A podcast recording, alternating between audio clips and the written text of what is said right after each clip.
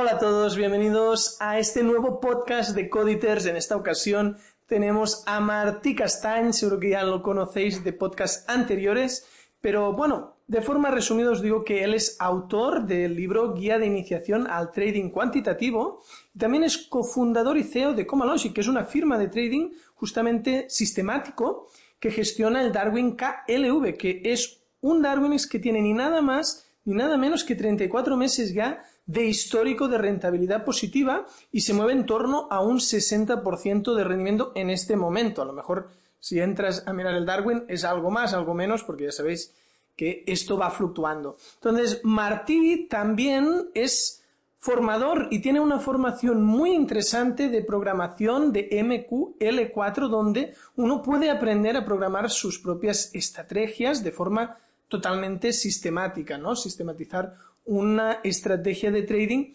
para que funcione en piloto automático. Os dejo el link tanto en pantalla como en la descripción de esta formación por si queréis echarle un ojo y ver un poquito más de qué va la cosa. Hola Martí, bienvenido nuevamente a Coditers.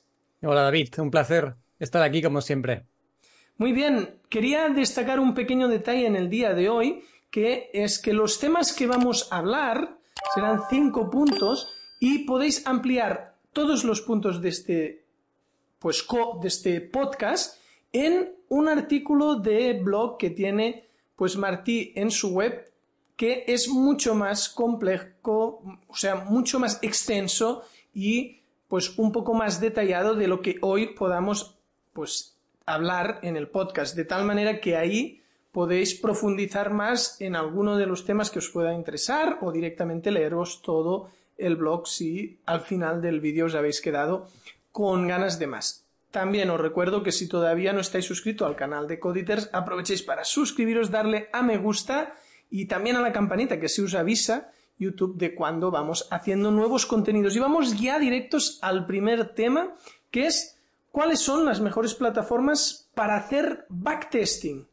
O sea, mm, yo conozco más lo que son plataformas para trading manual, que es más mi especialidad, y, por ejemplo, trabajo con Forex Tester, que es una, una plataforma que funciona muy bien para el manual. Eso no significa que no tenga la, la, vertiente también de trading automático, pero me gustaría pues conocer mmm, para alguien como tú qué plataformas son las mejores o las que más has trabajado, las que son más fáciles para alguien que empieza o las que ya son enfocadas para alguien que ya es muy avanzado y bueno, tocar un poco el tema plataformas que sé que es una cosa que interesa bastante en el canal. Perfecto, pues a ver, lo primero que creo que hay que comentar es lo siguiente. Existen dos maneras principales. La primera es utilizar una plataforma que disponga ya de un motor de backtest. La segunda opción es crearte tu propio motor de backtest. ¿Por qué digo esto? Porque eh, al final no solo se, se, basa en escoger la plataforma con la que vas a trabajar, sino también en lo primero de todo, ¿qué activos quieres operar? Pues hay brokers que te dan acceso a ciertos activos, hay otros brokers que no. ¿Vale? Luego también estos brokers que te dan acceso a esos activos a los que tú quieres, con los que tú quieres operar, eh, pues los brokers también dan acceso a ciertas plataformas y podría ser que justamente tu broker tuviera solamente una plataforma, como es el caso de, Interactive Brokers, que es la, Trader Workstation, la TWS, que no tiene un motor de backtest como tal, con lo cual tienes que buscarte tú la vida por otros lados, ¿no? Pero eh, siendo pragmáticos, sobre todo cuando uno empieza, lo más práctico siempre es ir a algo que ya esté hecho, porque una, no vas a tener que, hacerlo por ti mismo y la cantidad de trabajo y errores que pueden salir de, de, allí. Y después, pues que eso, vas a contar con una plataforma que ya está testeada y está preparada para ese fin. Entonces, las plataformas, digamos, más, hay varias, evidentemente. Podríamos decir que las más típicas son las de MetaQuotes, es decir, MetaTrader 4 y MetaTrader 5, que ambos, ambas tienen, la verdad es que un motor de backtest francamente bueno si sabes cómo sacarle el, jugo. El tema es que ahí estás, tienes que utilizar, eh, digamos, expert advisors, que son, son los, los, los, eh, programas de trading automático que funcionan en, estas plataformas codificadas en MQL4 MQL5. Luego tienes, por ejemplo, también CTrader, que también tiene un motor de backtest. Tienes uh, TradeStation, que tiene un motor muy bueno. Puedes utilizar también Multicharts, que tiene también, eh, por ejemplo, en Multicharts puedes programar con Easy Language, que es el, lenguaje de programación de TradeStation. Es decir, tenemos varias, varias alternativas. Está Ninja Trader, está ProRealTime. Lo que también es importante tener en cuenta es que, por ejemplo, ProRealTime está muy bien para un trader manual que quiere operar eh, futuros o acciones. Sin embargo, el lenguaje de programación que tienen para crear estrategias automatizadas es bastante sencillo. Eso no significa que sea malo, pero puede ser que si tú quieres crear cierta funcionalidad, pues eh, te, encuentres con que no la puedes hacer, ¿no? Y eso también es una limitación. O sea, no es solamente eh, el, motor de backtest y lo que te da tu broker y qué quieres operar, sino también qué lenguajes admite y qué limitaciones o ventajas tiene cada una de estas opciones frente a las otras, ¿no? Claro, entiendo que al final una cosa que puede ser interesante es mm, relacionar el software de backtest con la data y con el broker, si el broker tiene o no esa plataforma, si será fácil poner la, data, si, será data de buena calidad. O sea, que, claro, a veces, mm, por ejemplo, lo que comentas, ¿no? Hay brokers que tendrías que exportar la data, pasarla a otro software, en ese otro software hacer las pruebas y, y son muchos más pasos y también la opción de que esa data ya pueda ir perdiendo calidad con las distintas exportaciones y todo eso, ¿no? Entonces, mm, lógicamente, eh, el lenguaje de programación va muy relacionado al software en la mayoría de los casos y, uno cuando toma la decisión de la plataforma es como que va ligado a qué lenguaje de programación aprenderá, con qué plataforma o plataformas es compatible y, después si el broker que tiene intención de utilizar tiene o no dicha plataforma, ¿no?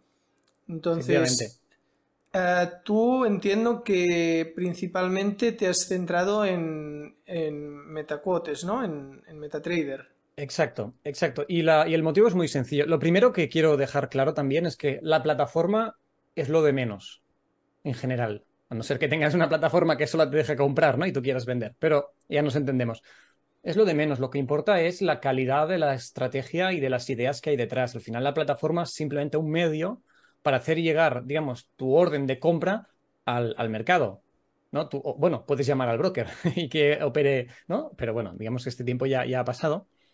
Pero sí que es verdad que, que es muy determinante porque es muy determinante el tema de la tecnología que, vas a utilizar. Nosotros ahora mismo, como trabajamos con Darwinex, porque tenemos ahí el Darwin, todo lo que eh, hace referencia a la ejecución de dicho Darwin está, está en el ambiente de MetaCoach, lo hacemos con MetaTrader.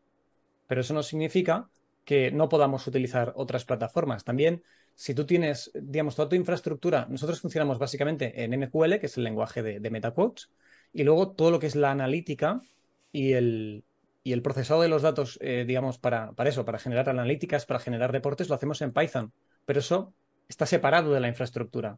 Eso eh, daría igual si operáramos con Multicharts o con TradeStation o cualquier otra plataforma, porque, digamos, es una pieza de, software que va aparte y que se conecta con eh, nuestro, nuestro sistema de Pero no es que... tengáis que adaptar la programación para Python, simplemente los datos los gestionáis en Python, no es que el propio robot trabaje en Python.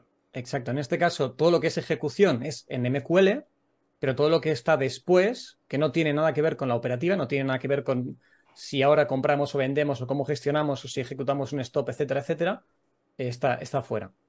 Exacto. Entonces, ahí, digamos, tienes toda la parte de ejecución por un lado, puedes tener la infraestructura con toda la parte de analítica por otro lado, y al final lo que tienes que hacer simplemente es conocer qué características tiene tu plataforma y cómo te sirven los datos para luego poder analizarlos de una manera o de otra.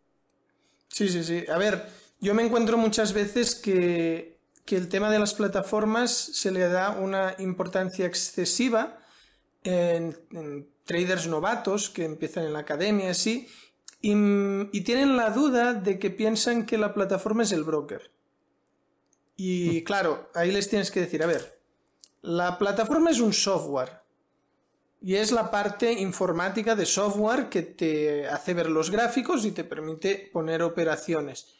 Pero esa plataforma está conectada al broker, que es el intermediario entre el trader o el inversor, que seríamos nosotros, y el mercado. No podemos ir al mercado directo, sino que necesitamos un intermediario. Ese intermediario puede ser un banco tradicional.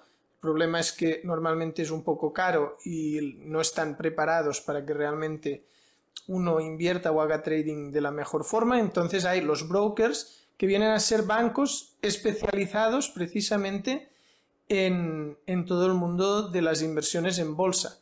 Entonces, mm, es importante distinguir eso porque es que me, pasa todas las semanas, ¿eh? que, hay personas que confunden eh, y te dicen el nombre del broker, ¿qué tal la plataforma? Y el nombre del broker. Y dices, a ver, a lo mejor ese broker coincide que tiene una plataforma al mismo nombre. Pero una cosa es un broker, otra cosa es una plataforma y al final uno de los puntos más importantes en todo esto es la calidad de la data, que ya lo tratamos en, un podcast anterior, lo importante que es tener muy buena calidad en los datos y precisamente en eso vamos a profundizar en estos próximos puntos, este segundo punto que abrimos ahora de este podcast, vamos a ver cómo tratar los valores nulos de la data de un backtesting, la ausencia de valores NAN. Ah, cuando haces backtesting en plataformas como por ejemplo MetaTrader, te sale arriba, ¿no? Un tal, dice, mira, 98% o 99% de calidad y después una parte en rojo o en naranja, que es como la data no tan buena. Entonces, una de las cosas de cuando ya te pones a analizar bien esos datos es darte cuenta que hay líneas pues con valor nulo, que es como que una vela o, o un tick o alguna de las, o un trozo incluso, a veces hay una secuencia de X tiempo donde no hay valores en ese histórico. Entonces creo que es muy importante que nos expliques qué sería lo mejor en esos casos. O sea, si la data que tenemos ya es lo mejor que podemos encontrar ah, y acaba teniendo igualmente valores nulos, ¿cómo se tratan esos valores? Porque los hay siempre, por muy buena que sea la data. Eh, correcto. aquí el tema es el siguiente, para poner un poquito en contexto, ¿no? De, dónde está, o sea, cuál es el origen de este problema y, por qué un trader lo tendría, lo debería tener en, consideración, es el siguiente. Tú cuando tienes una estrategia de, eh, de, trading programada, lo que vas a hacer primero, antes, digamos, de ponerla a trabajar con capital real, es probarla en el pasado, que es el proceso conocido como backtesting. Entonces tú, para hacer ese proceso de backtesting, primero necesitas datos históricos esto es lo que habíamos comentado en, ese anterior eh, podcast. Pero los datos históricos al final son la cotización de lo que pasó en el pasado. Pues oye, ¿cómo ha evolucionado el precio de la acción de Apple? Pues desde el año 2000 hasta ahora, ¿no? Por decir algo. Entonces, em, lo que ocurre es que tú tienes que descargarte estos datos, se los tienes que tener para que eh, tu motor de backtest los pueda lanzar a tu estrategia y que tu estrategia en función de los datos que reciba pues pueda tomar la decisión de compra o de venta, ¿vale?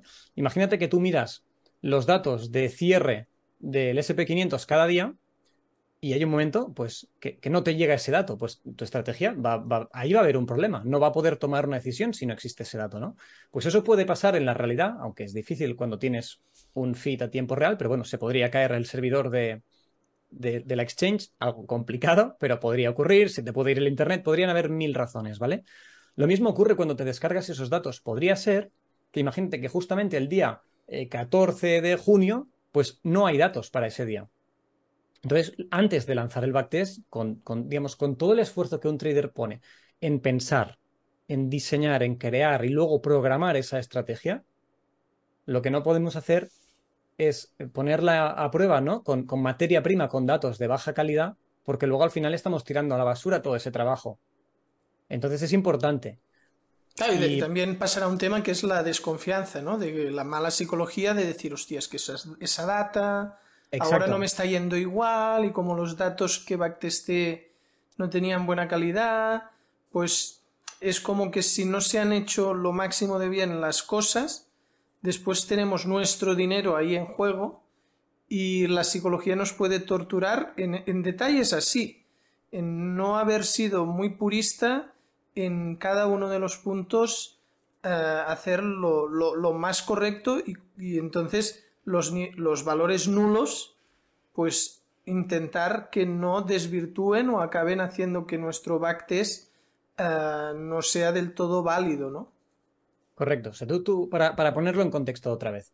Imagínate que quieres hacer un backtest sobre una estrategia, la que sea, en el par euro-dólar, ¿vale? Pues tú te bajas los datos de euro-dólar, vamos a poner ya pues datos de velas, es decir, el open, el high, el low y el close, que son los cuatro puntos que definen cada una de las velas japonesas, es decir, su precio de apertura, su precio de cierre, su precio máximo y su precio mínimo, y te bajas, pues para cada hora, cuál ha sido el precio de apertura, cierre, eh, máximo y mínimo de cada hora durante los últimos, no sé, 10 años, ¿vale? Claro, el tema está en que ese dataset podría ser que tuviera precisamente eh, alguno de estos valores nulos, en el que no tienes el precio de cierre, pues eso, del día 14 de junio. Imagínate esto pues puesto en un Excel, de acuerdo, con cuatro columnitas y cada una con su número, ¿eh? No es nada más complicado que esto. Entonces, si esto ocurre, lo primero que tenemos que hacer es, antes, antes de cargar los datos a la plataforma, verificarlos para ver si esto ocurre.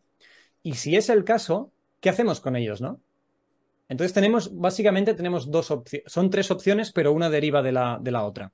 La primera y la más sencilla es nos cargamos esa fecha.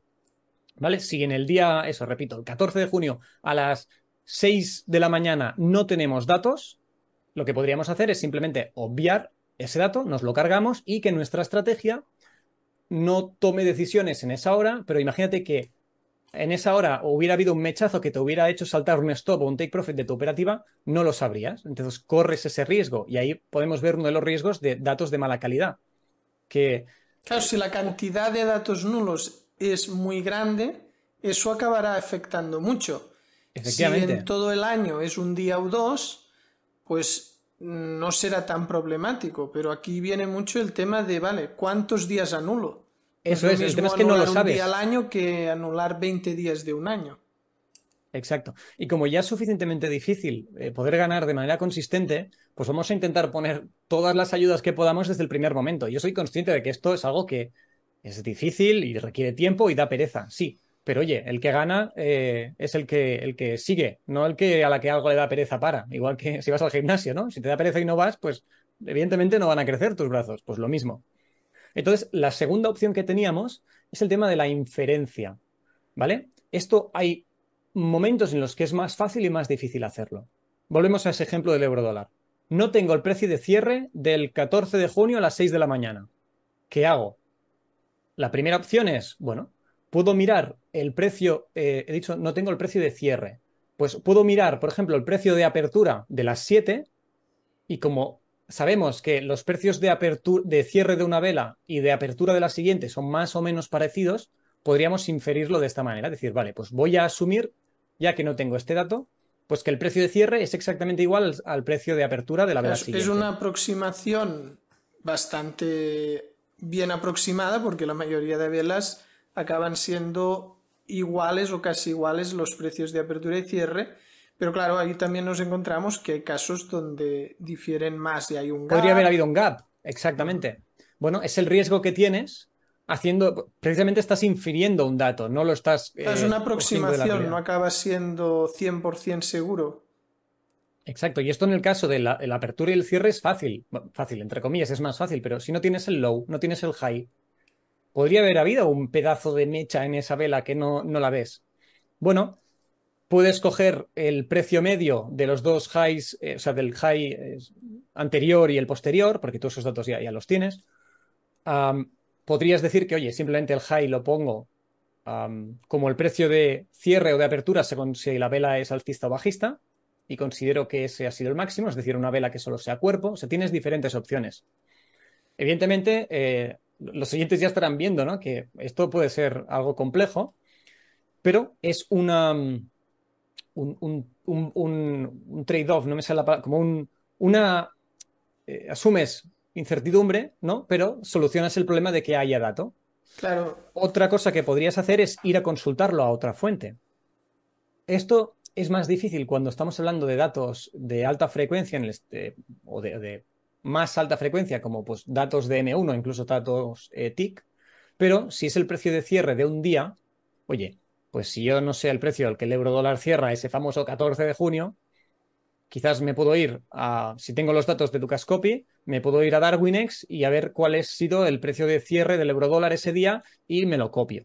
Bueno, podría ser una opción. Claro, aquí también dependerá del mercado. Si es eurodólar, como hay distintos proveedores de liquidez y es un mercado descentralizado, puede haber más discrepancia. Si lo que estás es en un mercado centralizado, prácticamente no debería existir discrepancia eh, entre la data de un broker y otro, o sea, debería ser mucho menor, porque realmente mercados descentralizados son pues bastante y al final también solo sería una aproximación como el caso 2, ¿no?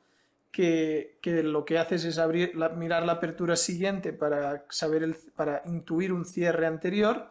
Y aquí también no es 100% seguro, simplemente es una aproximación bien hecha, porque estás yendo a otro broker. No es que te, no, hagas no haces la aproximación a ojo. Y es el la tercera manera de trabajar. ¿Hay alguna otra? La dentro de lo que es la inferencia, podríamos decir, pues oye, eh, lo que había comentado antes, ¿no? Coger el precio medio, pero yo creo que es añadir una cantidad demasiado grande de incertidumbre. Si es solo un dato que te falla, no va a pasar nada. Pero si es un dataset que tiene muchos errores, pues al final todo suma. ¿Vale? Entonces, eh, nosotros, bueno, somos muy puristas en este aspecto porque intentamos ¿no? ganar ese 1% de todos los sitios que por sí solos no hacen nada, pero cuando los juntas, pues oye, sí que marcan la diferencia. Pero, a ver, evidentemente, ¿no? Si tú estás comparando datos de un minuto, esto, si, si veis el, artículo, hay un, un, gráfico en el que vais a poder ver datos TIC de varios brokers a la vez y veréis cómo varían, pues la, variabilidad, ¿no? La varianza de, de, esos datasets son, no la varianza, mejor dicho, la diferencia entre un broker y otro es más, bastante más notable que si comparas datos de día a día. No es lo mismo. Entonces, pues, como menor sea la granularidad, es decir, como sean frecuencias más rápidas, menos em, precisión podrías tener a la hora de inferir ese, ese dato. Y si son mercados centralizados, perdón, entonces sí, puedes estar bastante tranquilo porque al haber una contrapartida central, lo único que te podría pasar es que justamente en ese momento, pues lo que se llama el NB, el National Best Bid y National Best Offer, que son. Da igual, no habría ningún tipo de problema. No habría ningún problema allí. Sí. Muy bien, pues pasamos al tercer tema del podcast de hoy, que seguimos en lo mismo, seguimos en la data del backtesting. Primero hemos visto qué pasa cuando hay valores nulos y ahora vamos a ver ¿Qué hacer en la data de un backtesting donde hay otro problema, otra discrepancia, otro error en la data, que no es otro que lo que suceda es que el bit, el valor bit, sea, por ejemplo, superior al ASC. Este es uno de los ejemplos que mm, una cosa es que no haya datos, pero no es la única cosa que puede hacer que una data tenga poca calidad. Otra de las cosas es que algo no cuadra, ¿no? No es posible que un bit esté por encima de un ask. Siempre tiene que ser lo contrario. Entonces, este tipo de discrepancias que tampoco, que te demuestran que ahí hay un fallo en los datos, ¿cómo se pueden tratar? Mm, ¿Qué hacer en esos casos? Y también la opción de anular ese día, esa vela o esa porción de tiempo, o qué otras cosas podemos hacer en esos casos. Vale, a ver, como siempre vamos a intentar poner un poquito de contexto aquí también. Ah, anteriormente, cuando hablábamos de los valores nulos, nos hemos centrado prácticamente en velas, eh, en datos de velas japonesas, es decir, en valores open, high, low, close. ¿Qué ocurre aquí? Cuando hablamos ya de bits y de asks, estamos hablando de datos TIC, ¿vale? Datos de alta frecuencia. Los datos TIC, un TIC es eh, cada vez que llega una nueva cotización del mercado, eso es eh, que te ha llegado un nuevo TIC. ¿vale? Hay un nuevo precio, se ha actualizado. Y eso es indiferente al tiempo. Puede haber eh, un minuto en el que no llega ningún tick, puede haber un minuto en el que llegan 20.000 millones. No van a llegar tantos, pero se entiende el concepto. Entonces, ¿qué ocurre? los mercados son, son big quote. O sea, tú cuando ves una cotización en tu, en tu plataforma de trading, lo que estás viendo es el precio bit. ¿De acuerdo? Pero eso es solamente la mitad de la historia. Existe, existe otro precio, que es el precio ask. Y esto eh, podríamos entrar un poquito en, cómo funcionan los libros de órdenes, pero rápidamente. Eh, por ejemplo, en el mercado OTC eh, de, divisas, es un mercado OTC, y en los mercados OTCs tú no puedes normalmente participar como proveedor de liquidez. Es decir, no puedes poner órdenes límite en el, en el libro de órdenes. Primero porque no tienes acceso Y algunos de estos mercados son lo que se llama quote driven, ¿vale? No es un mercado que esté organizado por un libro de órdenes límite, sino que simplemente tienes un proveedor de liquidez que te streamea quote, o sea, precios al que él está dispuesto a cotizar, a, tradear. Y eso es el concepto de dealer, en un poquito así eh, rápidamente. Entonces, volviendo a nuestro, a nuestro campo, tú cuando haces una compra en el, en el mercado OTC, o bueno, una compra en cualquier mercado, con una operación a, mercado, una market order, lo que estás haciendo es consumir liquidez. Compras en el ask, ¿vale? Y tú, aunque tú veas en el gráfico el bit, si tú compras, comprarás un poquito por encima. Eso, si es un gráfico eh, de velas diarias, no te vas a dar ni cuenta. Si es un gráfico de velas de un minuto, quizás hasta puedes ver la diferencia. Depende del, del, instrumento en el que estés operando. Y lo mismo ocurre cuando tú vendes, vendes en el bit, con órdenes a mercado, ¿vale? Las órdenes límites funcionan de otra manera y eso es también lo digo que cualquier orden límite que vosotros veáis en la plataforma MetaTrader de límite tiene el nombre, pero no funciona como una límite. Siguen siendo órdenes a mercado. Lo que pasa es que se activan eh, cuando el precio las, las, va a buscar, pero cuando digamos el precio las toca se convierten en, en órdenes a mercado. No es una orden límite como tal, ¿vale? Entonces, ¿qué ocurre? Normalmente el precio ask está por encima al precio bit, porque si no habría arbitraje. Y esa diferencia es lo que se gana el dealer, ¿de acuerdo? Entonces, nosotros, como lo que estamos haciendo es proveyendo de liquidez, eh, perdón, eh, consumiendo liquidez, compramos en el ask y luego vendemos en el bit. ¿Qué significa? Que si yo entro y salgo súper rápido, pierdo el spread que es la diferencia entre las y el bit, y pierdo la comisión que le pago al broker, ¿vale? Esta, para dar un pequeño apunte, es una de las cosas que también muy comúnmente mm, muchas personas me consultan, que creen que les están manipulando, me muestran lo que ha sucedido, que el precio ha ido a tocar un take profit y no, les ha, no se les ha activado y después la orden se va en contra y que el broker me está manipulando y además en otra orden, mira, esta vela yo entré justo aquí y me toma la orden aquí arriba y eso en temporalidades muy bajas puede dar esa sensación si no conoces cómo funciona realmente un gráfico de cotizaciones, si no sabes que el gráfico no está pintando el bit y el ask, no tiene los dos valores graficados, solo tiene en cuenta uno de ellos, por lo tanto, te puede haber esas discrepancias, porque eh, aunque entres vendiendo y sí que el valor de venta es el del gráfico, al salir comprando ya no lo será el mismo valor. Y ahí puede parecerte que es al salir que te manipulan. En cambio, en otro caso te parecerá que es al entrar, si es una compra, que a lo mejor ahí sí que los TP se fijarán mejor porque son ventas y irán ligados bien con el dibujo que ves en el gráfico. Entonces, estos detalles hacen que yo los brokers no son unos santos y ha habido muchas malas prácticas en algunos, pero a veces nos montamos la película por falta de entender exactamente qué es un gráfico de bolsa, qué es exactamente lo que está representado, que hay esa horquilla entre el bit y el ask. Y bueno, pero e, es solo un inciso porque realmente el punto que estamos tratando es el bit y el ask enfocado en qué pasa cuando, o sea, qué pasa cuando discrepa en la data y detectamos, por lo tanto, que no tiene calidad ese momento la data porque mm, no puede haber eh, esa diferencia porque, claro, es lo que comentas, ¿no? Que, ganaríamos seguro, ¿no? Lógicamente, Exacto. si el bit es superior al ask, eh, los robots se pondrían las botas ahí haciendo entrada, salida, entrada, salida, ¿no? Con alta frecuencia eso sería facilísimo ganar. Lo que ocurriría, eh, y, por eso hacía esta, podríamos hablar un, episodio entero de cómo funciona el libro de órdenes. A mí es un tema que me encanta, pero entiendo que se puede hacer un poco pesadora y no es lo que toca. Pero eh, el tema es eso, que tienes que entender que compras en el ASK y vendes en el BIT con órdenes a mercado, ¿vale? Si en algún momento el BIT estuviera por encima del ASK, lo que se crea es una oportunidad de arbitraje, en el que tú automáticamente puedes comprar por debajo y vender por arriba, porque compras en el ASK y el ASK está por debajo. O sea, es profit gratis. Eso es, es una arbitraje. eso sería entrar y salir al momento. O sea, Exacto. entrar, salir, Entonces, entrar, salir cuando hay esos arbitrajes. Normalmente los brokers tienen ya un filtro y el, digamos, sus traders no reciben un bit por encima del ask. Pero en los datos históricos puede haberlo, ¿de acuerdo? Y es importante tenerlo en cuenta. ¿Por qué digo esto? Porque tú cuando haces un backtest vas a tener en cuenta ese spread y ese spread es un gasto que tú vas a, a, tener. O sea, forma parte de los costes de operativa. Tú vas a tener que pagar el spread en cada operación que hagas, te guste o no te guste, por desgracia. Entonces, si tus datos tienen precios bit por, eh, por encima del ask, estarías artificialmente hinchando un poquito el resultado.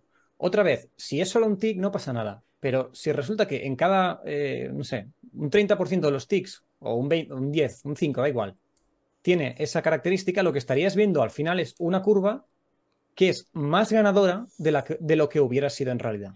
Entonces, lo que queremos nosotros cuando hacemos un backtest, y esto es el approach que hacemos nosotros en Coma Logic, ¿eh? cogemos y directamente si vemos que un precio bit es mayor a un precio ask, lo igualamos. Punto pelota, cero spread.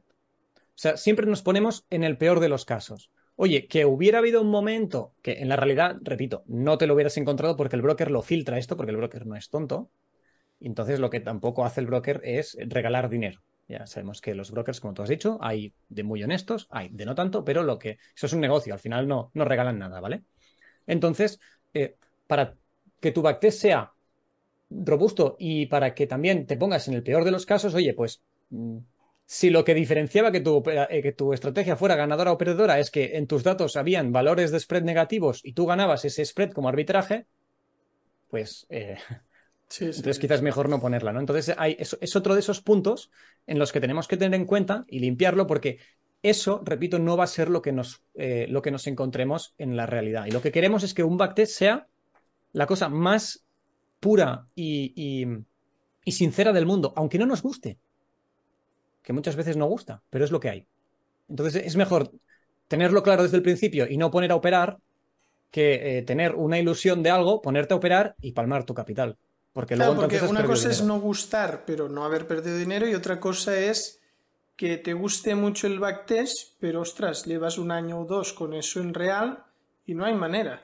No se levanta, a lo mejor no estás perdiendo mucho, pero no es, no tiene nada que ver con lo que tenías en tu backtest, ¿no? Y ahí la importancia de la calidad de los datos, pero también de lo que ah, estamos hablando en estos dos puntos, ¿no? El, el trato de la data que tenga incoherencias, cosas que son imposibles, que no sucederán. Y claro, yo en este caso sí que lo veo muy fácil de elegir, ¿no? Es decir, ostras, cada vez, o sea, cada vez que el bit y el ask mm, tienen esa discordancia, pues los igualo. Que, que, no haya un beneficio extra, ¿no? Que, que, pueda haber un spread cero en ese momento, pero no que te dé profit por una cosa que en el mundo real en principio no te vas a encontrar porque los Podría... ya te lo filtran. En un mercado de, centralizado, un mercado de futuros, un mercado de acciones, podría ocurrir en momentos de muchísima. Eh, estoy concepto, por si lo queréis buscar, se llama cross market y pueden ocurrir en momentos, pues eso, de muy alta volatilidad, poca liquidez, eh, momentos en, eh, digamos que no son los habituales y que precisamente por esa alta volatilidad o esa poca liquidez, pues se pueden dar esos imbalances, ¿no? esas ineficiencias que luego, pues, los operadores de alta frecuencia irían a targetear, porque eso, ya te digo, es dinero gratis y vas a buscarlo si, si tienes la infraestructura. Pero en, en un mercado OTC en el que muchos de los brokers son sus propios creadores de mercado y utilizan los feeds de... No, tienen, no tiene sentido. Entonces, yo lo que recomendaría, y es lo que hacemos nosotros, es ser conservador en ese aspecto y ponerte en el peor de los casos, en el que tú nunca vas a tener esa ventaja. Y si eres capaz de ganar pese a todo eso, pues oye, mucho mejor. Es otra muestra de robustez. Sí, sí, sí. Y otro de los temas es eh, si en la data histórica también, seguimos con la data histórica y la calidad de los datos, las velas japonesas también pueden estar pues, equivocadas y, por ejemplo, tener el open mayor al high. Y bueno, es también un caso que puede ser parecido a, lo del bit y el ask. y en este caso, ¿cómo se trabajaría? Claro, esta es otra, ¿no? tú te piensas que cuando te bajas un dataset tiene que estar bien. Que, me parece perfecto. O sea, tú, tú, confías en ese proveedor de datos y a nosotros nos pasó lo mismo. Un apunte. o sea, cuando, por ejemplo, plataformas de software como MetaTrader te dicen la calidad de los datos, ¿cuán cierto es eso? O sea, ¿son capaces de detectar todo, todo? ¿O también se les escapan cosas con esa aproximación que hacen ellos? Entiendo que analizan esto analizan datos ausentes, analizan cosas que no puedan cuadrar del bit y el as, o velas que, es una vela alcista pero tiene el open y el cierre que no es alcista, sino que sería como una vela bajista, o sea, discrepancias así, ¿no? Sí, a ver, vamos por partes. Si son datos que tú importas a la plataforma, ¿vale? Que tú cargas datos tuyos, tú te bajas un dataset de mm, data.com y lo cargas a la plataforma MetaTrader. Primero va a haber un análisis en el que si hay, por ejemplo, eh, un valor de open mayor a un valor de high, lo cual no tiene ningún sentido, te va a saltar una, alarma, te va a poner una filita en rojo y no te va a dejar importarlo. Te va a decir que hay errores en los datos. Mentira, creo que sí que te deja importarlo, pero hay errores, o sea, en plan, que lo sepas, ¿no? Y luego cuando haces el backtest, ahí eh, te va a saltar que hay un error en los datos. Y este tipo de, cosas que MetaTrader, MetaTrader detecta como errores son los que acaban influyendo al final en, esa famosa barrita verde, ¿no? También es importante tener en cuenta que, por ejemplo, si tú pones al modo de backtesting en un minuto open, high, low, close eh, y no tienes datos tick, lo que va a hacer el motor de backtest es una interpolación, es imaginarse cómo se podrían haber dado los cuatro ticks de open, high, low y close dentro de ese minuto. Con lo cual, cuidado porque nos estamos inventando la historia aquí también si tu dataset eh, tiene mm, pues, eh, muchísimos ticks que faltan, pues eso también va a tener. Eh, claro, y aquí cambiará, o sea, dependerá mucho de en qué temporalidad estés. Puedes trabajar con datos de un minuto en gráficos diarios y que la operativa sea en diario, porque eso que se va a inventar influirá muy poco, lo, que haya dentro de una vela de un minuto. Pero si para operar en M5 tienes velas de un minuto, eso ya eh, la calidad de los datos ahí sería muy importante que fuera el TIC en temporalidades de, day trading. La verdad es que nosotros funcionamos siempre con velas de un minuto. Aunque la estrategia trabaje en velas de un día, ¿vale? A lo que me refiero es que evaluamos cada nuevo tick que llega a cada nuevo minuto.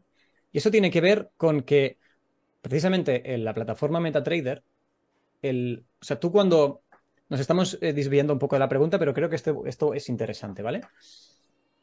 Tú sabes que cuando estás operando en el mercado, te van llegando ticks, pam, pam, pam, pam, ¿vale? Te llega, ahora, ahora eurodólar vale 1,13, ahora vale 1,14, ahora vale 1,12, ahora vuelve a valer 1,13. Esto es cada nuevo tick que te llega del mercado, ¿vale? Y tú a cada nuevo tick se ejecuta tu código. Tu estrategia automática llega a un tick, hace sus cálculos, dice, vale, pues con estos datos opero, no opero, cambio, ejecuto stop, no sé qué, lo que sea, ¿Sí o no? Vale. Todo eso tiene un tiempo de cálculo. El software, por muy rápido que sea, sigue tardando un tiempo. Si a ti te están llegando un tick cada milésima de segundo, ¿vale? Cada milisegundo, y tu código se ejecuta en 100 milisegundos, pues vas a perder 99 ticks durante esa ejecución, ¿vale? Esos ticks, tu programa no va a saber ni que existen. Esas nuevas cotizaciones, quizás el euro dólar ya está a 1.15 y tú aún te piensas que está a 1.13. Estoy exagerando, ¿eh? el eurodólar no se mueve tanto, pero para, que se entienda. ¿Qué ocurre en el, motor de backtest de MetaTrader? Que si tú backtesteas datos tick a ti, se espera. Si si, o sea, te manda el primer tick y si tu código tarda 300 años en ejecutarse, pues el motor se esperaría 300 años así, hasta que llega y vale, he terminado. Y te manda el otro. Mentira. Tú ese tick no lo hubieras sabido, ¿no? Pues para que la operativa en tiempo real y la operativa en el backtesting sea eh, idéntica, nosotros utilizamos eh, un control de ejecución que tiene en cuenta este tipo de, de, puntos y eh, para, bueno, y eso lo hacemos ejecutando a cada nueva vela de, un minuto. Entonces, Con, eso construimos, ya sea en M5, en M30, en M15, en lo que sea. Pero a partir de allí. Pero no utilizamos datos TIC porque queremos que es. No nos da ninguna ventaja, carga muchísimo más los sistemas, la precisión que ganamos tampoco es tan, tan extra con el tipo de operativa que nosotros tenemos y, los backtests tardarían, no sé, 10 veces más. Sí, sí, sí, bueno, eso aquí también dependerá de, la estrategia, de la manera de, cómo funciona ese sistema y qué tan importante es realmente usar esos datos o no, porque claro, hay muchos casos que es así, que se acaba trabajando para no cargar tanto eh, calcular cada, cada minuto o cada X tiempo establecido. Volvemos al tema que, incumbe este punto, que era el tema de cuando eh, la data histórica está equivocada, pero en este caso está equivocada en las velas, o sea, eh, velas o barras. ¿eh? Al final es que el open sea mayor al high, que, es distinto del bit y el ask, que también alguien novato no confunda conceptos porque son cosas. Una cosa es el marco temporal en el que tenemos, que tiene una apertura y un cierre, ya si lo graficamos en barras o en velas, pues acaba siendo lo mismo, hay una apertura y un cierre, que es el mismo en una barra y en una vela. Y otra cosa es el bit y el ask que hay en todo momento, que es pues la diferencia entre precio de compra y de venta. Entonces, en este caso concreto, ¿cómo, ¿qué recomendarías hacer cuando hay esta discrepancia? Sí. Volvemos. Tenemos un caso en el que no se cumple la lógica de las velas japonesas, ¿vale? En el que el valor high pues como su nombre indica, el valor máximo tiene que ser el máximo. Si el open es mayor al high, entonces eh, el high no es el high. entonces, puede ser que sean iguales, pero no puede ser mayor. Vale, ¿qué hacemos? Esto, repito, ¿eh? en, unos, datos que te has descargado, ahí puede pasar cualquier cosa. Imagínate que un señor ha abierto el, el dataset, el Excel, ha cambiado un valor y lo ha vuelto a guardar. Tú no tienes control. No va a pasar, pero no tienes control sobre eso. O sea, podría ocurrir que tuvieras esto. Entonces, tienes primero que verificar que en todas las velas el low sea el valor más bajo y el high sea el valor más alto y que este, siempre se cumpla esto, eh, más bajo o igual o más grande o igual. Y si hay un caso en el que eh, hay contradicción, como por ejemplo en un, podrías tener eso, un open mayor al high, tendrás que decidir. Podríamos volver a lo que comentábamos en el punto 2 de la inferencia. Pues vale, imagínate, tengo un open que es mayor al high. ¿Vale? Por definición, esta va a ser una vela bajista porque eh, si el open es mayor al high, entendemos que el close estará por debajo, ¿vale? A no ser ya que el close también sea mayor al high, entonces ya es un desastre, ¿no? Pero eh, eh, para, centrarnos, ¿qué podríamos hacer? Vale, volvemos a mirar las velas anteriores. Si estamos hablando de que el open es mayor al high, ¿cómo es el close de la vela anterior? Podríamos coger eso como referencia, que está justamente al lado. Oye, pues quizás está bien y, el, y simplemente tendríamos que poner que el high valga lo mismo que el open y esos dos valores son iguales porque una vela puede abrir en un máximo y luego caer, entonces el open sería igual al high. ¿Vale? Sí, todo esto también parece un poco abstracto, hacer el dibujito y veréis que es mucho más fácil, ¿eh? pero decir tanto que si open mayor, high tal, puede liar, pero vaya. O si no, si miras la vela anterior y ves que el open, eh, eh, perdón, su close está 30 kilómetros por debajo, te darás cuenta de que quizás el valor del open es el del high y está cambiado, ¿no? Y puedes eh, inferir los datos de esa manera. Claro, también es bastante posible que lo que esté equivocado sea eso, ¿no? Que el high y el open en realidad sean el open y el high. O sea, que esté e-, una cosa al revés de la otra. Sí, no, tendría por qué, pero bueno, eh, eh, hablamos de open y high, podríamos estar hablando de open y low, o de close y high, o de close y low, o de high, o sea, Claro, o sea, en este caso hemos empezado con, porque son temas muy relacionados, hemos empezado con cómo tratar datos nulos, que es que no hay datos en un momento concreto, no, no existe ninguna información. Después hemos dicho cuando la discrepancia es en bit y ask, y ahora este tema no es que sea el open y el high, es que son discrepancias dentro del marco temporal de la vela o la barra en la que estamos, ¿no? Ya sea el máximo y el mínimo, ya sea precio de apertura, precio de cierre, y ya está. Son estos cuatro los valores que nos da un, marco temporal, ¿no? Una, una, vela japonesa generalmente, que es lo, que más habitualmente podáis estar acostumbrados a ver. Bien, no sé si tienes algo más que añadir o podemos seguir con el siguiente tema. bueno, también podríamos comparar ese dato en concreto con otra fuente, lo mismo que decíamos antes, y utilizar eso, ¿eh? Que, o sea, que la inferencia puede, podemos utilizar varias, varias la otra forma, claro. Acaba siendo muy parecido a lo que ya hemos visto antes, ¿no? Que es que, sobre todo el caso del bit ask, las distintas fórmulas que hay y por cuál te decantas de ellas.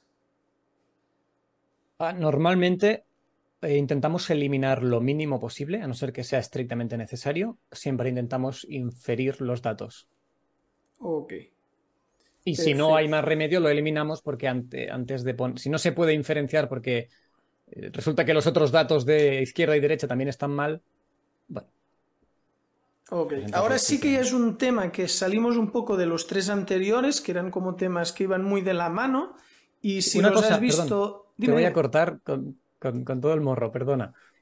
Que todos estos temas que hemos hablado, que quizás suenan un poco abstractos, como tú habías comentado al principio, que en el, en el post del blog, ahí hay, hay imágenes, entonces es más fácil entenderlo también. Sí, sí, sí, como ya hemos visto al principio, os he comentado, eh, el podcast de hoy pues se sustenta de un blog más extenso, más detallado, también más visual, porque a lo mejor algún punto no es que sea mucho más extenso, sino que puede que esté más resumido, pero todo más visual, con ejemplos concretos, y en la descripción del vídeo pues precisamente tenéis el link del blog. Y aparte, los que estáis viendo pues el podcast en pedazos, pues podéis ir a buscar el podcast completo porque realmente estos tres temas, o incluso todo el podcast, tiene una continuidad haciéndolo entero, ¿no? Porque si te quedas con partes de la película puede que no se entienda tan bien. Y si te vas al canal principal, ahí verás que aparte de los fragmentos se cuelga el podcast en tamaño completo y si estáis en Spotify o en Apple o en iVoox, pues ahí solo tenéis la versión completa y no tendréis ese problema. Bien, el último tema que vamos a tratar, ya sí que es un poco diferente, pero seguimos con el backtesting, que es el tema de los mercados descentralizados. Ya hemos hablado en algún momento de cosas que suceden diferente cuando el mercado es centralizado o descentralizado. Y en este caso, para una persona que quiera hacer backtesting, no solo automático, también manual, el tema de los mercados que están descentralizados complican, es una complicación extra, a la hora de hacer backtesting, ya que hay discrepancias bastante grandes entre broker y broker y un sistema que a lo mejor en un broker te ha dado una media de un 20% anual, te vas a otro broker y te da un 7 y dices, pero ¿cómo es posible? que esto que en esta data de este broker me funciona así, en esta otra data de este otro broker, y cuando lo analizas dices, wow, es que de repente hay una mecha que en un sitio se va hasta las nubes y en el otro queda súper corta y ahí no me coge el TP. Y estas discrepancias pueden parecer pequeñas, pero son grandes. Entonces, mm, en cuanto a, backtesting, ¿qué tenemos que hacer? O sea, al final nos casamos con una data de un, de uno de los proveedores de liquidez concreto y nos olvidamos de que en otras datas pueda funcionar peor o mejor o diferente? ¿O qué, qué, haces tú en tu caso para, al encontrarte con este problema, ¿no? De, sobre todo un mercado como el Forex, pero no es el único, hay muchos mercados descentralizados. Vale. Fácil y rápido lo más sensato es que utilices los datos del broker con el que vas a operar. Punto. ¿Vale? ¿Qué ocurre? A ver, eh, vamos a tratar ese tema con un poquito más de profundidad. Es un tema que también me gusta mucho. Y, hay que entenderlo. Lo primero que se podría preguntar una persona es ¿y por qué demonios hay distintos precios para el euro dólar? ¿No? Eh, por ejemplo, para la acción de Apple, eh, hay un precio, la acción de Apple vale tanto, ¿cómo puede ser que aquí valga, no, sé ahora cuánto vale, me invento, 130 y aquí valga 120? Vale, pues hay que entender y hay que diferenciar primero dos tipos de mercados. Los mercados centralizados, centralizados, donde hay una, lo que se llama una contrapartida centralizada, precisamente. Me habías asustado, pensaba que estabas hablando con, con lenguaje inclusivo. Centralizades. Eh, centralizados, eso es. Sí hay, hay un libro de órdenes común. Lo que sí que puede ocurrir es que si haya un precio distinto de la acción de Apple en el, eh, en el Nasdaq que en el SP500, ¿vale? Eso podría eh, ocurrir. mejor dicho, más que en el Nasdaq y el SP500, que en el BATS o en el, o en el NICE, ahora sí, que son dos eh, bolsas distintas que podrían estar ofreciendo el mismo producto cotizado, ¿vale? Entonces, lo que, ligando con lo que decía antes del National Best Bid Offer, el NBBO, los algoritmos de enrutamiento obligan, por regulación de la, de la, SEC, a que lo que se le ofrezca al cliente son, sean el, mejor precio que haya disponible en ese momento. Lo que pasa es que entramos en otro mundo en el que pueden haber temas de arbitraje de latencia, en el que tú eres más rápido de lo que se actualiza el, el NBBO y tal. Bueno, nos vamos del tema. Siguiendo en los mercados OTC, son los mercados descentralizados, ¿qué ocurre con ellos? Que precisamente eh, al estar descentralizados, se cotiza un activo a distintos precios. Precios que más o menos son semejantes para que no hayan oportunidades de arbitraje, pero eh, sigue siendo el mismo. El ejemplo más claro creo que,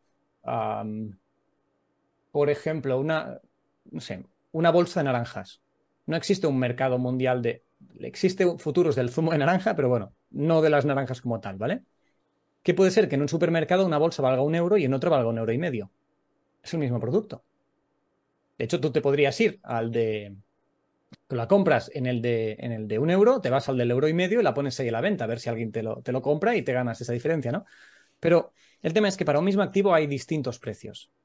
Entonces, cada broker puede tener un, un, precio distinto por un activo. Y no solo porque el, el, activo como tal pueda variar un poco. O sea, al final tenemos que entender que existe una figura que son los proveedores de liquidez. Si queréis algún nombre, pues Elmax, Saxobank, eh, Prime Exem, um, IS Prime, hay varios. Bortagon, eh, hay muchos de ellos. Que lo que hacen, eh, a su vez también juntan precios normalmente de bancos Tier 1 o de otros proveedores de liquidez. Pero el broker al final puede estar conectado a varios de ellos, ¿vale?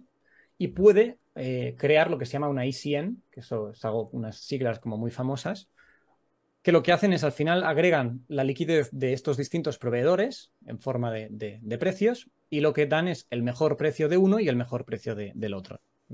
Imagínate que el eurodólar, el max, eh, te ofrece un bit a 1.12 y iSprime te lo ofrece a 1.13. Bueno, pues tú puedes coger y, darle a tus clientes el eh, bit más alto o el bit más bajo, según como sean tus, políticas, ¿vale? Y eso es lo que crea que distintos brokers puedan tener mm, distintos eh, precios o precios muy parecidos. Siempre serán parecidos, pero en esencia serán distintos, ¿vale? ¿Qué ocurre? Que si tú, por ejemplo, tienes un broker que está recibiendo estos feeds de datos y luego los agrega o no los agrega, hace lo que él quiera, pero con esos datos decide que, mira, voy a ofrecer a mis clientes una super cuenta sin comisiones, ¿vale? Cero comisiones, que está lleno de anuncios. Pero cojo y te enchufo un spread de, dos, eh, de 20 puntos del que no te das ni cuenta. Y el eurodólar que tendría que estar a 1.15, 23, eh, pues está a 1.15, 20, 23. Claro, tú cuando comparas esos dos datos, eh, ahí hay un spread que se, está teniendo en cuenta. Eso sería, el, más que el spread, sería un markup en el bit, ¿vale? Porque el spread sería que el as que estuviera esos puntos por encima, pero eh, al final la idea es la misma, porque el as sí que estaría esos 20, ¿no? Por encima. El tema es que tú tienes unos datos del eurodólar que está aquí y luego los del broker que los ha, hinchado porque es un, datos de una cuenta especial sin comisiones y están aquí arriba. Y tú pruebas esas dos estrategias y dices, hostia, lo que decías tú, ¿no? ¿Cómo puede ser que en el broker que me da un spread flotante real de 0,1 pips o de, un punto, mm, saque un 20 anual y en el otro saque un 7.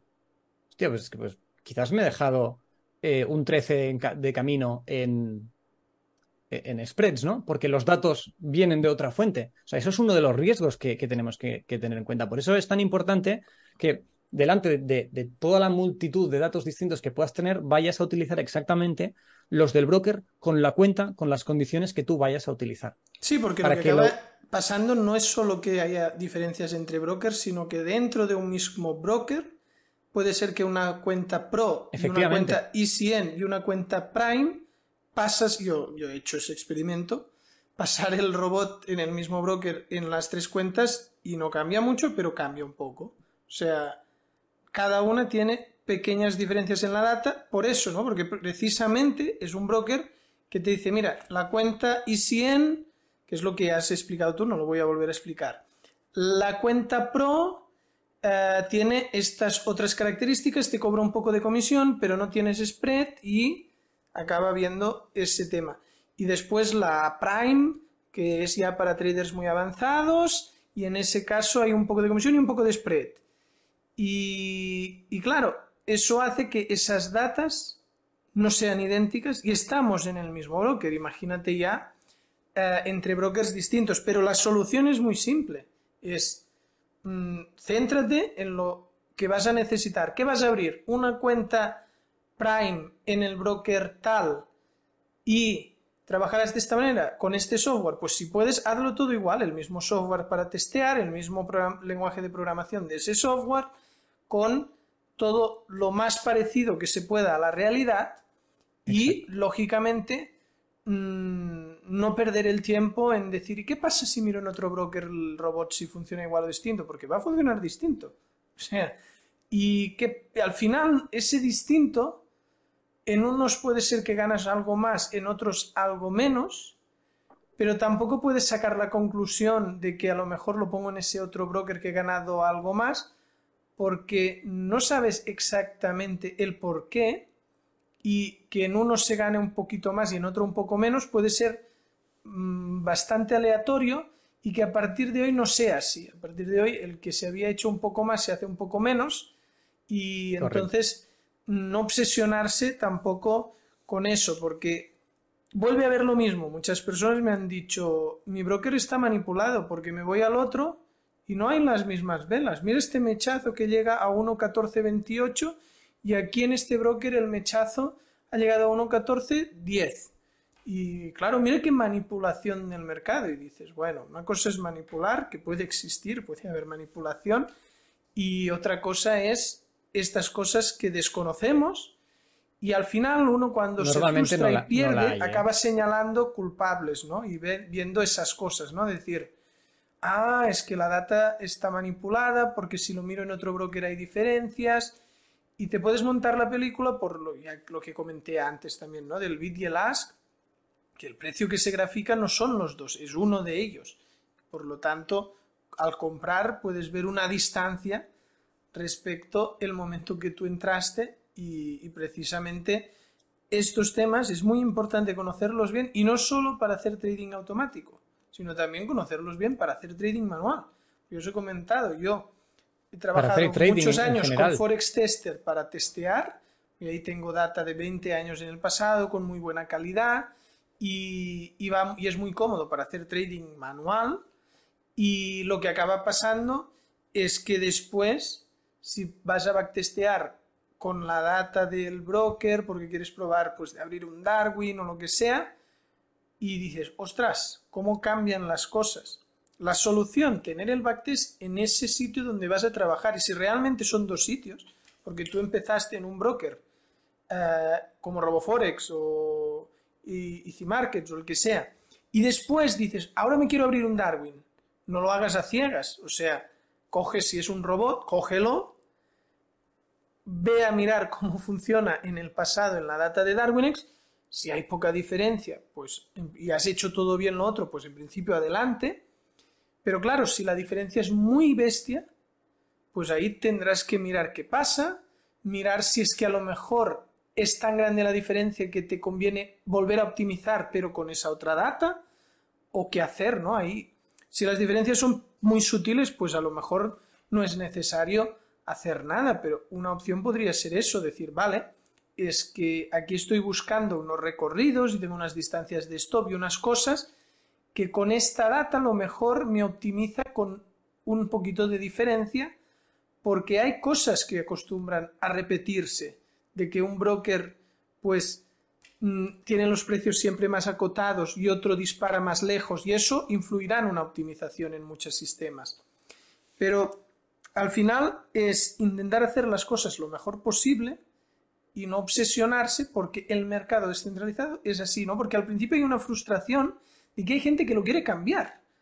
Pero ¿cómo puede ser que este broker tenga tanta diferencia con este? Y mira aquí el bit y el as, qué apertura han hecho. Y, es como, vale, mm, todas esas emociones y todo eso, muy bien, pero la realidad es que el, el mercado es así. Y, y no lo vas a cambiar, ¿no? Por Tienes que saber dónde te metes, porque lo que ocurre es que muchísima gente, se, por desgracia, se mete a operar sin entender cómo funciona un, un mercado descentralizado y luego culpa al broker y el broker no tiene ninguna culpa. El broker ha hecho bien su trabajo, pero es el desconocimiento de esa persona. Entonces es la responsabilidad de esa persona de formarse antes de... ¿Verdad que tú no, te vas a un circuito de Fórmula 1 eh, y, y, te quejas porque, hostia, resulta que no sé, quizás es un mal ejemplo, ¿no? Pero que pensaba que el asfalto resbalaba menos o más, o yo qué sé. O sea, hay unas normas Vale, ese es un ejemplo. No, es el, ¿no? el ejemplo de la Fórmula juegas a 1 fútbol, sería, estoy en el simulador en la PlayStation con el cojo el balón con las manos. y, y después en el circuito no es lo mismo. ¿no? Sí. Es como culpar de, de que lo que a ti, o sea, lo que habías visto en, en backtest o en otro circuito, aquí va distinto. Exacto, el hecho que tú no. Si tú juegas a fútbol, coges la pelota con las manos y no eres portero y te quejas porque el árbitro te, te pita falta. Hombre, pues no, ¿no? Pues es lo Es mismo. como Entonces, funciona. es exacto, es importante conocerlo porque. Y también esto, mucha gente se fija solamente en cuando le va en contra. Cuando, uy, en este, aquí me ha saltado el stop porque justamente eh, ha venido la vela aquí y en el otro broker era un poco más arriba y no me hubiera, no me hubiera saltado. Pero ¿cuántas veces eh, un broker, o sea, en ese mismo escenario hace que te salte el take profit y en el otro no hubiera sido? O sea que también solemos eh, centrarnos solamente en la, parte en Claro, la a mí cuando mala. muchos y- alumnos me pasan ejemplos concretos como el que tú dices, yo les digo, vale, esto es un ejemplo, un evento individual. Cuando lleves 10.000 eventos, eso te habrá pasado a favor y en contra y una cosa más o menos restará la otra y acabará siendo bastante indiferente el resultado, porque una vez el stop, en lugar del 1%, si por ejemplo es una estrategia que va al 1% de riesgo de, de la cuenta, eh, te acaban cobrando el 1,3, pero es que otra vez a lo mejor tienes un ratio de 5 Rs y se te va a 6 o 7 Rs. Y entonces ahí no te quejas. Ni, es que a veces ni lo miras, ¿no? Es como, eso, hostia, qué TP, qué grande, tal. Y ahí no te enfrascas, pero al final muchas de estas cosas a corto plazo en un evento individual pueden parecer que solo perjudican, pero es eso, cuando ya tienes miles de eventos y a largo plazo, no pasa nada y no te tienes que ofuscar porque realmente no te están mirando, ni te están intentando putear, ni estas cosas que uno al principio le puede parecer. Bien, mmm, vamos a dejar ya el podcast aquí, si, no sé si tienes que añadir algo, pero yo os digo, en el blog está todo explicado, los temas que hemos hablado hoy, incluso más temas, es más visual, está todo muy bien redactado y si te ha parecido interesante, pues en la descripción tienes el blog muy extenso y muy completo donde puede ser que te acabe de complementar todos los temas que hemos hablado. ¿Algo más que añadir, Martí? No, eh, me han venido varias ideas de otros posts que escribir, de temas que, que son muy, muy bonitos, pero que no podemos tratar porque si no estaríamos haciendo un podcast, un podcast de 20 años. Pero nada más, yo David, Bueno, eh, para mí un- es un para el placer. próximo día. Eso es, eso es. Un placer estar aquí contigo, que, que hayas querido contar conmigo otra vez y espero que también sea de utilidad lo que hacemos aquí para todas las personas que nos están oyendo, que habéis, hayáis sacado valor y nada más. Hasta la próxima, espero. Muy bien, Martí, muchas gracias por volver al canal y seguro que, que volverás en breve. Este año ya no, porque este año se está terminando, pero seguro que antes de acabar el invierno vuelves a pasar por aquí y si te apuntas estos temas que han surgido, que podrían ser interesantes para profundizar, pues los podemos tocar en el próximo podcast. Ya sabéis, aparte Martí también tiene una formación de programación de MQL4.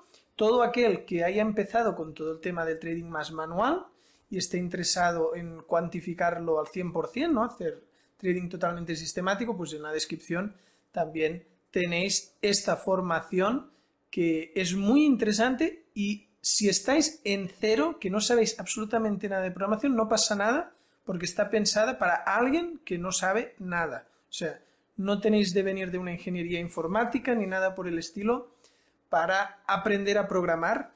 Y bien, sin más, pues muchas gracias por seguir este podcast y nos vemos ya en el próximo vídeo. No te olvides también darle a la campanita, darle a suscribir y hasta la próxima. Muchas gracias.